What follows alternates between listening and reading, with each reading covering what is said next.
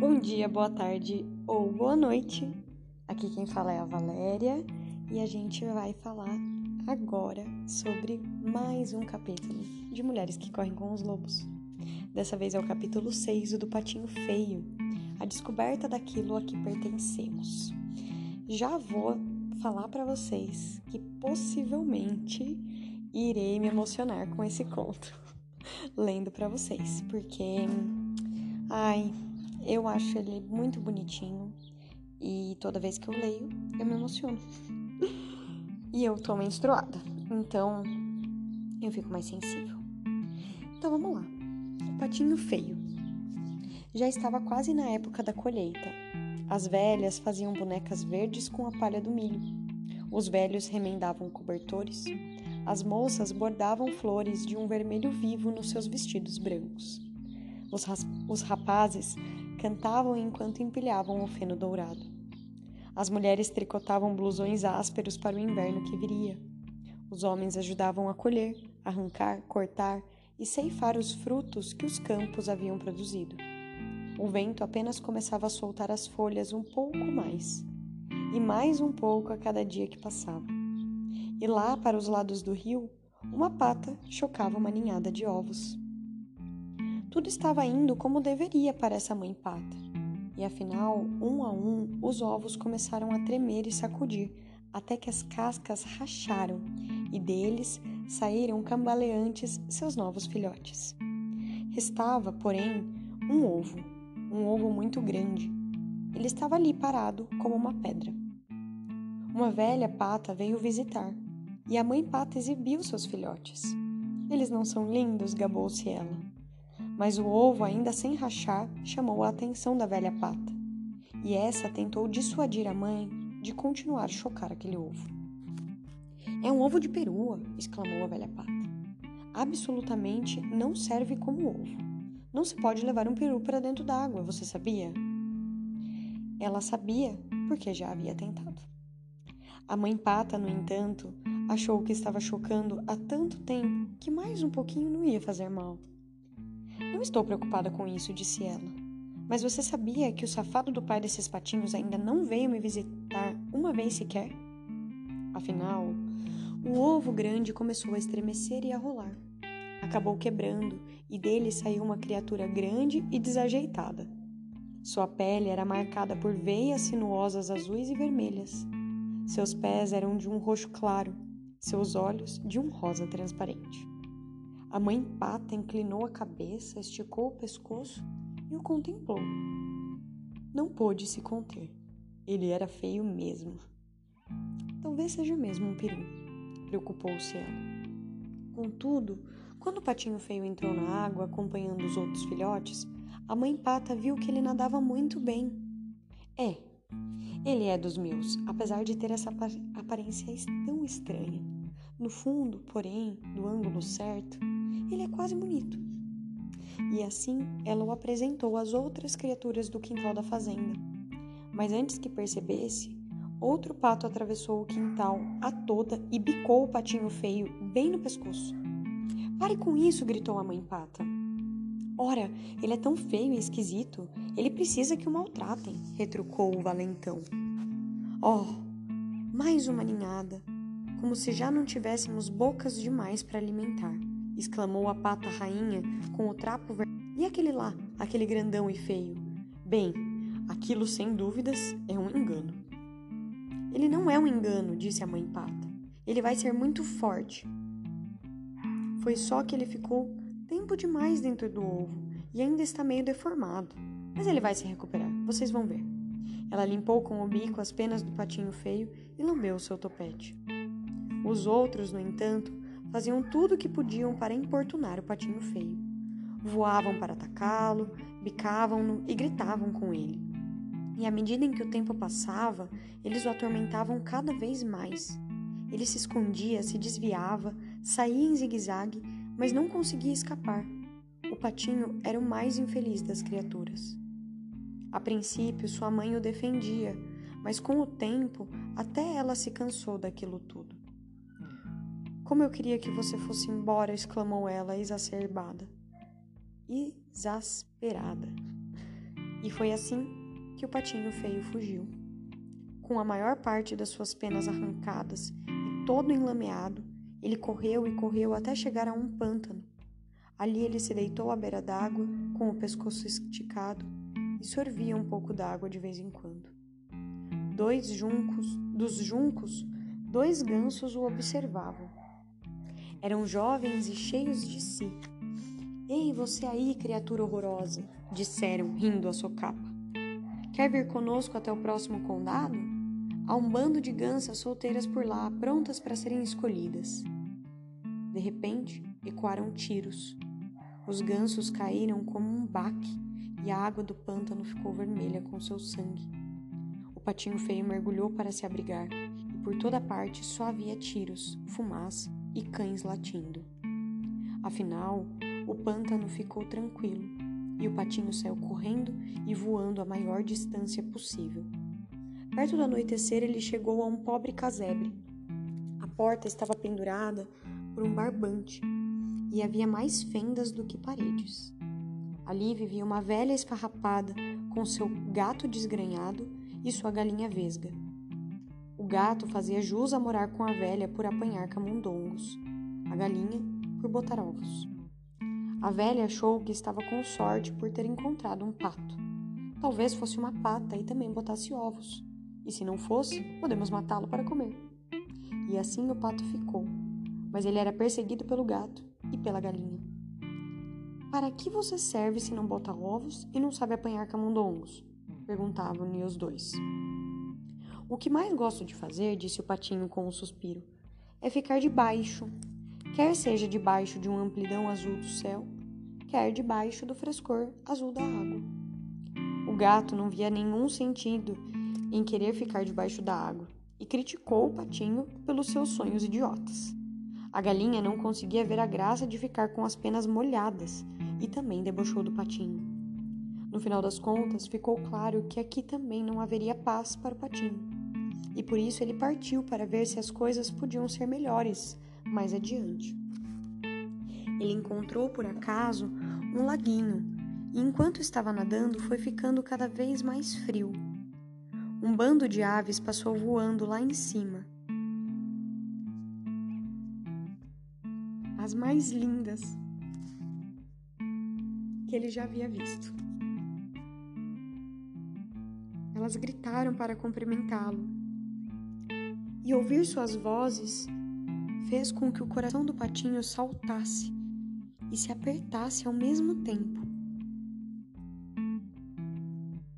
Ele gritou de volta com uma voz que nunca havia emitido antes.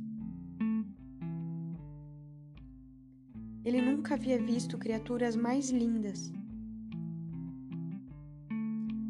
e nunca havia se sentido mais desolado.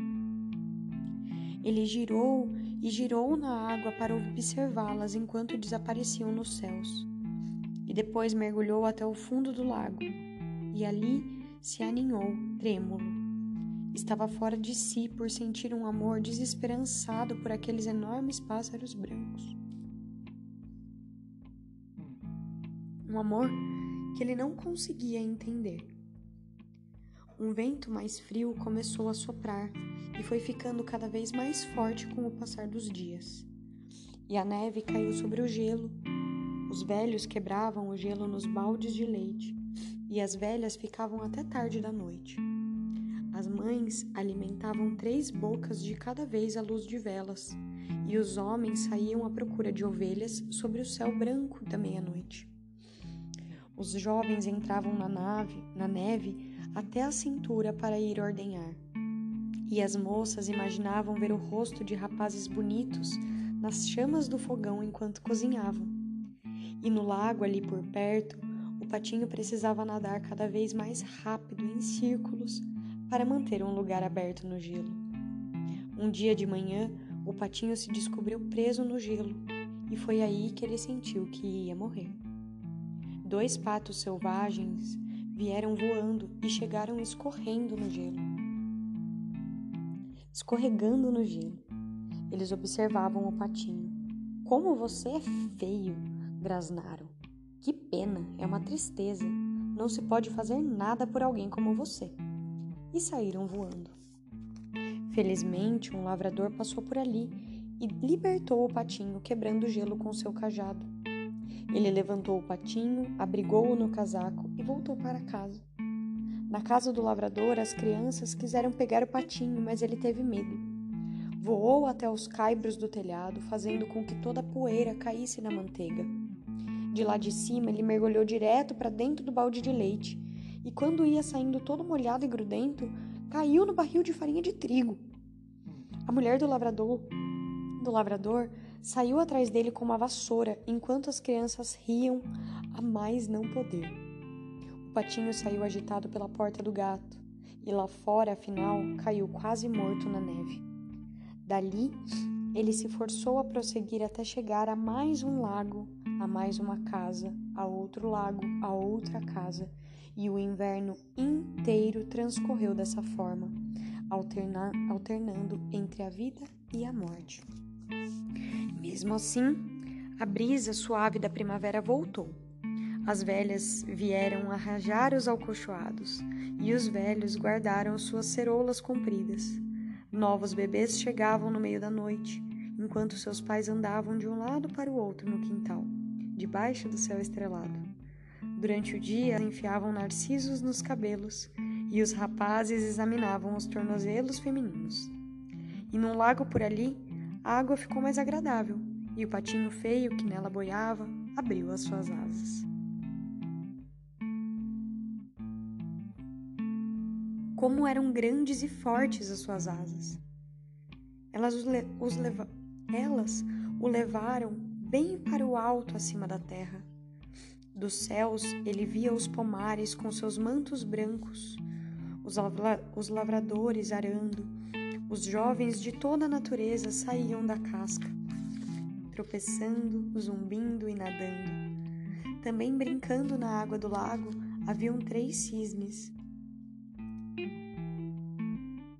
As mesmas criaturas maravilhosas que ele havia visto no outono, aquelas que lhe haviam causado um aperto tão forte no coração.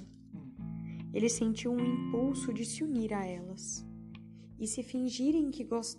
se fingirem que gostam de mim, e depois assim eu me aproximo. E se fingirem que gostam de mim, e depois, assim que eu me aproximar, saírem voando as risadas? Pensou o patinho. Ele desceu planando e pousou no lago, com o coração batendo forte. Assim que o viram, os cisnes começaram a nadar na sua direção, sem dúvida, estou a ponto de encontrar meu fim, pensou o patinho. Mas se tenho de ser morto,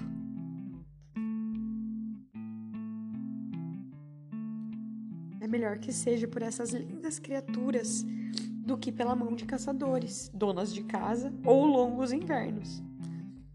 E abaixou a cabeça para guardar os golpes.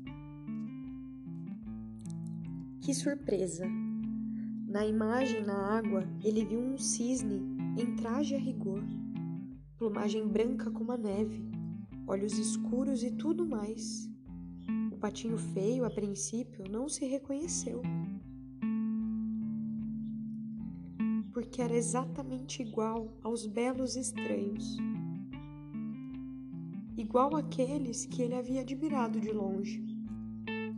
E acabou se revelando que ele era um deles no final das contas. Seu ovo, por acaso, havia rolado para o ninho de patos. Ele era um cisne. Um cisne magnífico. E pela primeira vez, sua própria família se aproximava dele, tocando-o com cuidado e carinho com as pontas das asas. Eles lhe limparam as penas com seus bicos e nadaram muito ao seu redor para cumprimentá-lo. Ei, tem mais um cisne! gritaram as crianças que vinham trazer migalhas de pão para os cisnes. Como costumavam fazer as crianças de qualquer lugar, elas correram para contar a todos. As velhas vieram até a beira d'água, destrançando seus longos cabelos prateados. Os rapazes juntavam nas mãos em taça um pouco de água limpa e a atiravam na direção das moças, que enrubesciam como pétalas. Os homens tiraram uma folga da ordenha só para tomar um pouco daquele ar. As mulheres pararam um pouco de remendar só para rir com seus parceiros. E os velhos começaram a contar histórias sobre como a guerra é longa e a vida é curta. E um a um, fosse pela vida, pela paixão, fosse porque o tempo estava passando, todos se afastaram dançando. Os rapazes, as moças, todos foram embora dançando. Os mais velhos, os maridos, as esposas, todos foram embora dançando. As crianças e os cisnes também se afastaram dançando, deixando ali só nós, a primavera e mais uma mãe pata chocando seus ovos junto ao rio. Nossa Senhora, gente! O que é esse capítulo? Eu acho que ele me toca bastante porque eu me identifico muito com ele.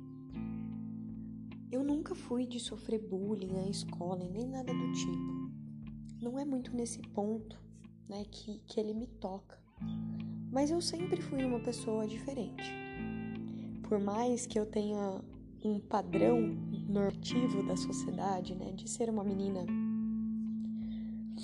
loucos claros e classe média, com um corpo considerado do padrão, nem magra e nem gorda. Ainda assim, teve um momento da minha vida em que eu tentei me encaixar em tudo isso e ser essa mocinha. Mas a minha diferença, ela tá mais interna. A maneira que eu penso, a maneira que eu lido com a vida, a maneira que eu converso e como eu vejo a vida dando também tanto valor à morte. Eu acho que fato de eu querer me aprofundar muito nas coisas faz com que muitas vezes eu tenha sido jogada de lado, né? As pessoas tendem a querer ficar mais na superficialidade.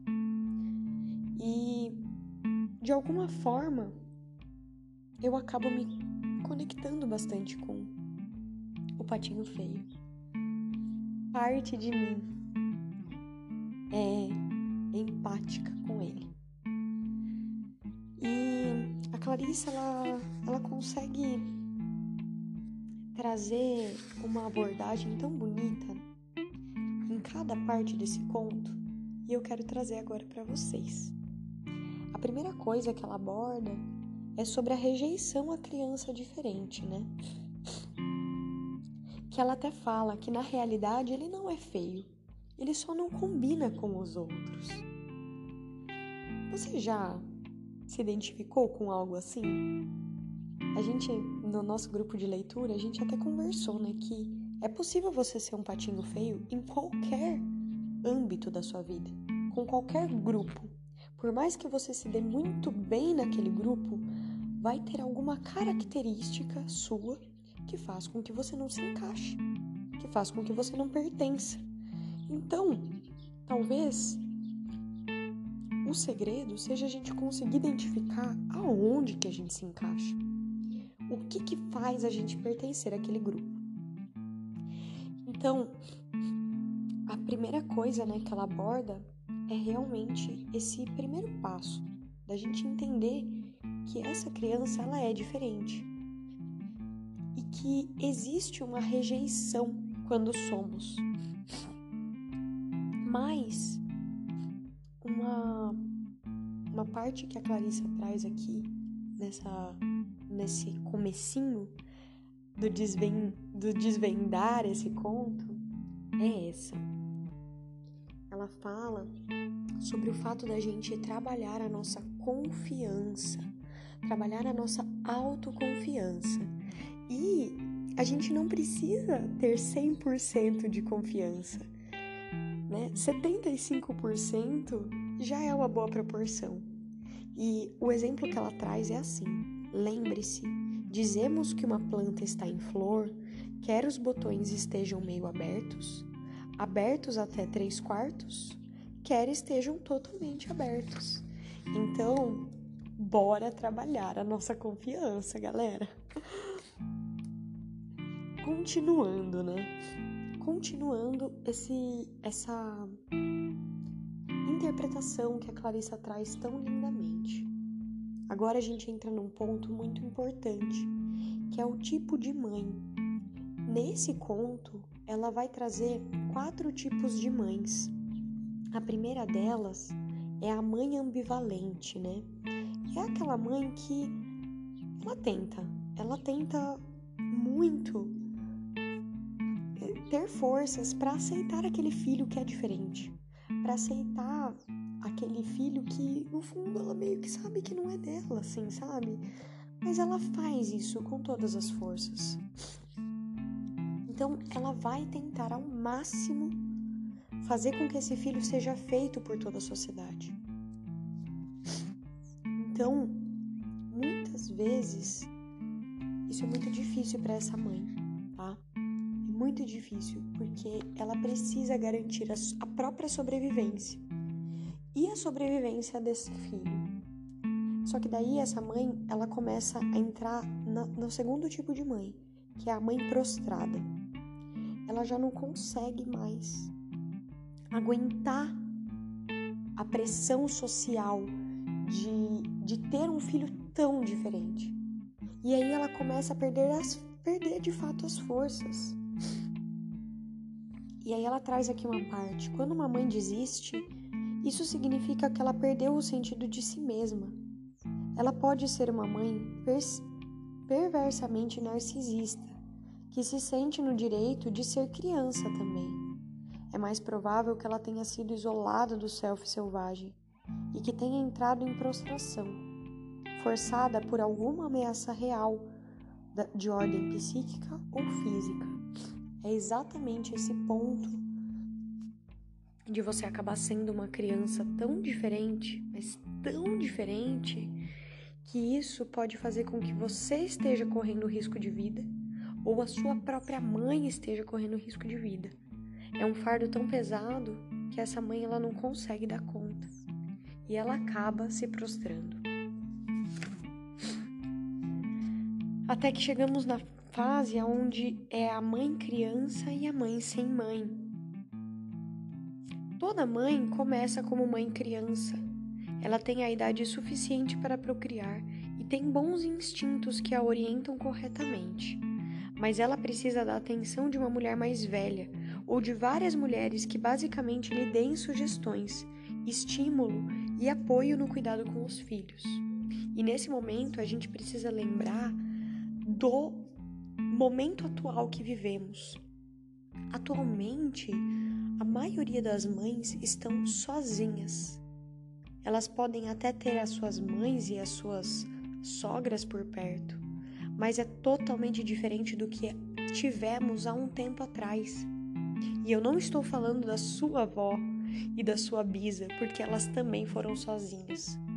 Estou falando de um tempinho bem mais atrás, onde a gente ainda vivia em comunidades, onde a gente ainda tinha várias mulheres juntas, cada uma se ajudando a cuidar da cria da outra.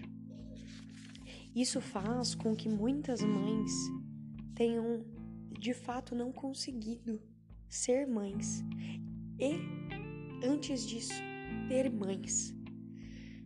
Eu acredito que a gente está vivendo esse período agora. A gente está resgatando esse período agora, de poder olhar para isso, de entender que não tivemos mães porque nossas próprias mães não tiveram mães. E agora a gente consegue olhar para isso tudo com compaixão. E podemos, de fato, ser mães de nós mesmas. A quarta mãe que aparece é a mãe forte e a prole forte. E nesse ponto, eu também quero trazer um trecho para vocês. Não é de fato a mãe que apareceu no, no livro, né? Mas vou trazer essa, esse trechinho para vocês. O remédio está em obter cuidados de mãe para nossa própria mãe interna. Isso se obtém com mulheres reais no mundo objetivo que sejam mais velhas, mais sábias e que, de preferência, tenham sido temperadas como o aço. Elas se tornaram calejadas por terem passado por tudo que passaram. Independentemente do custo, mesmo agora, seus olhos veem, seus ouvidos ouvem, suas línguas falam. E elas são gentis. Mesmo que tivéssemos a mãe mais maravilhosa do mundo, ainda poderíamos acabar tendo mais de uma. Como muitas vezes disse às minhas filhas, vocês nasceram de uma mãe, mas se tiverem sorte, terão mais de uma. E entre todas elas encontrarão quase tudo o que precisarem. Nossos relacionamentos, como com las todas madres, as muitas mães, serão com maior probabilidade relacionamentos permanentes, pois nunca passamos da idade de necessitar de orientação e conselho, e isso também não deveria ocorrer a partir do ponto de vista da profunda vida criativa das mulheres. Então, gente, é, ela acaba trazendo esse ponto, né, de desvencilhar mesmo e de, e de aprofundar um pouquinho mais na representação dessa mãe do que, que aconteceu com essa mãe que fez com que o patinho precisasse sair de casa. Uma outra abordagem que ela traz são as más companhias. Porque assim, o que é que o patinho feio quer saber de conselho de um gato desgrenhado e de uma galinha vesga?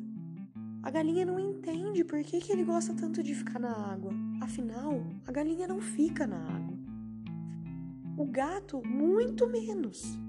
Né? O que, que, que, que ele quer saber né? De, do pato que fica ou que voa, né?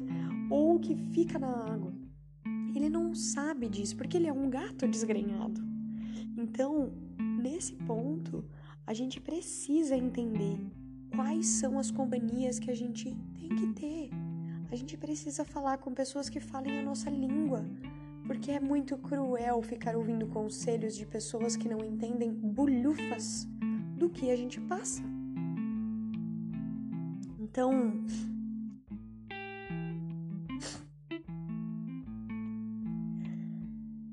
um outro ponto que ela traz é a questão da aparência indevida, né?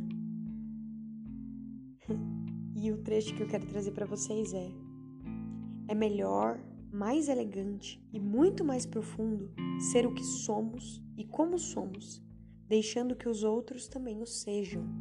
Isso também tem a ver com essa questão do gato, da galinha, do pato e do. Porque nada é feio, tudo é como é. Mas para isso a gente precisa assumir de fato quem somos. A gente precisa olhar para o nosso reflexo e enxergar o que, que a gente é. O que é você? Você não é a sua vizinha. Você não é a sua mãe. Você não é a sua irmã e nem a sua melhor amiga. Você é você. Um outro ponto que ela traz pra gente é dos sentimentos congelados e a criatividade congelada. Quando a gente tá muito tempo sem entender quem somos, temos uma grande tendência a congelar o que a gente veio fazer, o que a gente gosta, o que a nossa alma frita por fazer, o que a nossa alma vibra, o nosso coração fica feliz e quentinho.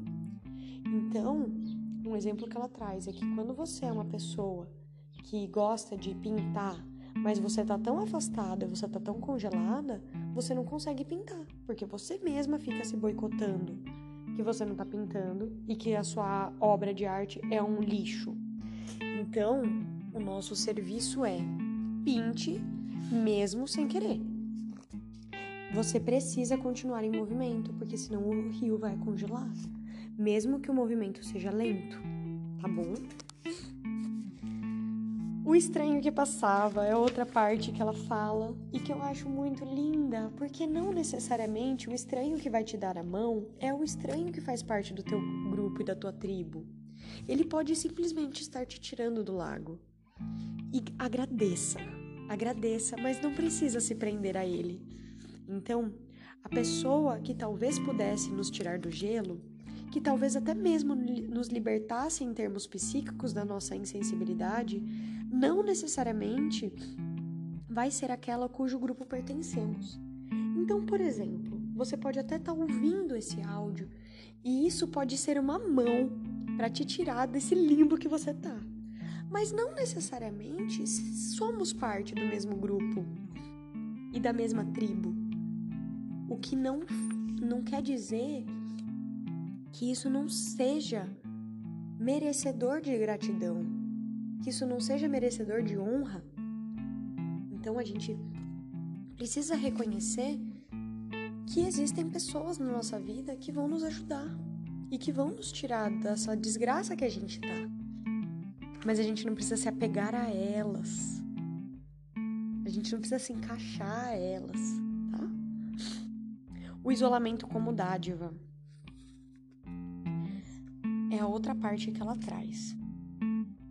É, nesse ponto, ela fala o quanto que é importante a gente continuar caminhando, o quanto que é importante a gente se conectar com a gente mesmo, né?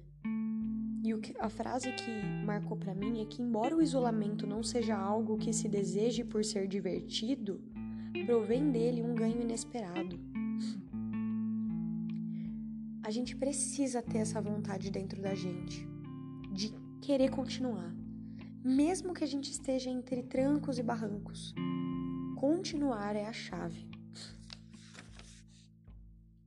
Enfim, ela traz aqui né, os gatos desgrenhados e as galinhas vesgas no mundo, que não vale a pena a gente dar ouvido né, para esses seres, porque eles vão estar sempre trazendo a visão de mundo deles mas não necessariamente é a nossa visão de mundo. Um outro ponto é a lembrança e a persistência. Não importa o que aconteça, que eu já meio que trouxe aqui agora, né? A gente precisa continuar andando dia após dia, mesmo que seja um passinho de cada vez. Mesmo que a gente ainda esteja meio perdida, meio sabendo que a gente não, não tá no lugar certo, sabe? O importante é a gente continuar. Uma hora vai chegar esse momento. O amor pela alma é uma outra parte que ela traz. Quando aceitamos a nossa própria beleza selvagem, ela fica em perspectiva e nós deixamos de ser incomodadas pela sua percepção. Mas também não renunciaríamos a ela nem negaríamos a sua existência. Uma loba sabe a beleza que tem ao saltar? Uma fêmea de felino sabe as belas formas que cria ao se sentar? Uma ave se espanta com o som que ouve ao abrir as asas? Aprendendo com elas, simplesmente agimos à nossa própria maneira e não evitamos nossa beleza natural, nem nos escondemos dela. Como os animais, simplesmente somos. E isso é bom. E agora chegamos quase ao final dessa análise desse capítulo tão maravilhoso, que é sobre o zigoto errado. Ela gosta de trazer isso porque muitas vezes a gente não se sente pertencente à nossa própria família. E é aí que entra essa reflexão do zigoto errado, tá? Gente, também vou ler aqui é, uma parte para vocês. Para você que tá ouvindo, né? Durante anos a fio, as mulheres que carregam em si a vida mística do arquétipo da mulher selvagem queixam-se em silêncio. Por que sou tão diferente? Por que nasci numa família tão estranha ou insensível? Onde quer que suas vidas pretendessem se expandir, havia sempre alguém a espalhar sal na terra para que nada lhe crescesse. Elas se sentiam torturadas por todas as proibições relativas aos seus desejos naturais. Se eram filhas da natureza, eram mantidas entre quatro paredes. Se eram cientistas, diziam-lhes que deviam ser mães. Se queriam ser mães, diziam-lhes que então era melhor que se adaptassem perfeitamente ao papel. Se queriam inventar algo, diziam-lhes que fossem práticas. Se tinham vontade de criar, diziam-lhes que o serviço doméstico nunca termina. Gente do céu, é importante que a gente entenda que todas as pessoas que não têm essa característica mais selvagem quer apenas que você siga os trilhos do que já é esperado por toda a sociedade. Mas lembre-se, lembre-se sempre, tem algo aí dentro que almeja pela liberdade. Tem algo aí dentro que almeja por ti que o patinho feio sentiu. Quando ele viu os, os cisnes voando no céu. Você já sentiu isso alguma vez? Você já percebeu o seu coração vibrar só de ter visto alguém? Só de ter ouvido alguém falar? E você sentiu dentro de você que aquilo ressoava contigo. Você olhou para aquela pessoa, você ouviu a voz daquela pessoa e você sentiu que aquela energia ressoava tanto com você. E você sentiu que você queria se aproximar. Você queria trocar ideia.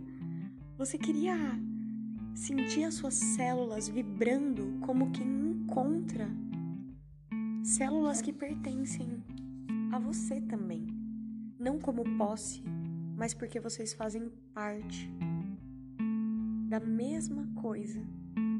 Vocês fazem parte dessa energia dessa egrégora. Então, gente, como eu postei no meu Instagram, vou compartilhar com vocês de novo. Ao procurar conselhos, jamais dê ouvidos aos tímidos de coração. Seja gentil com eles, cumule-os de bênçãos, tente incentivá-los, mas nunca siga seus conselhos. Se você alguma vez foi chamada de desafiadora, incorrigível, saliente, esperta, insubmissa, indisciplinada, rebelde, você está no caminho certo. A mulher selvagem está por perto. Se você nunca foi chamada de nada disso, ainda tempo. Ponha em prática sua mulher selvagem. Anda-lhe, insista. E por hoje é só, pessoal. Daqui duas semanas conversaremos sobre o capítulo 7, O Corpo Jubiloso, a Carne Selvagem. Nesse capítulo a gente vai falar um pouquinho sobre a sensação e o contato com o nosso próprio corpo. E o conto é da La Mariposa, a mulher borboleta. Nos vemos em breve.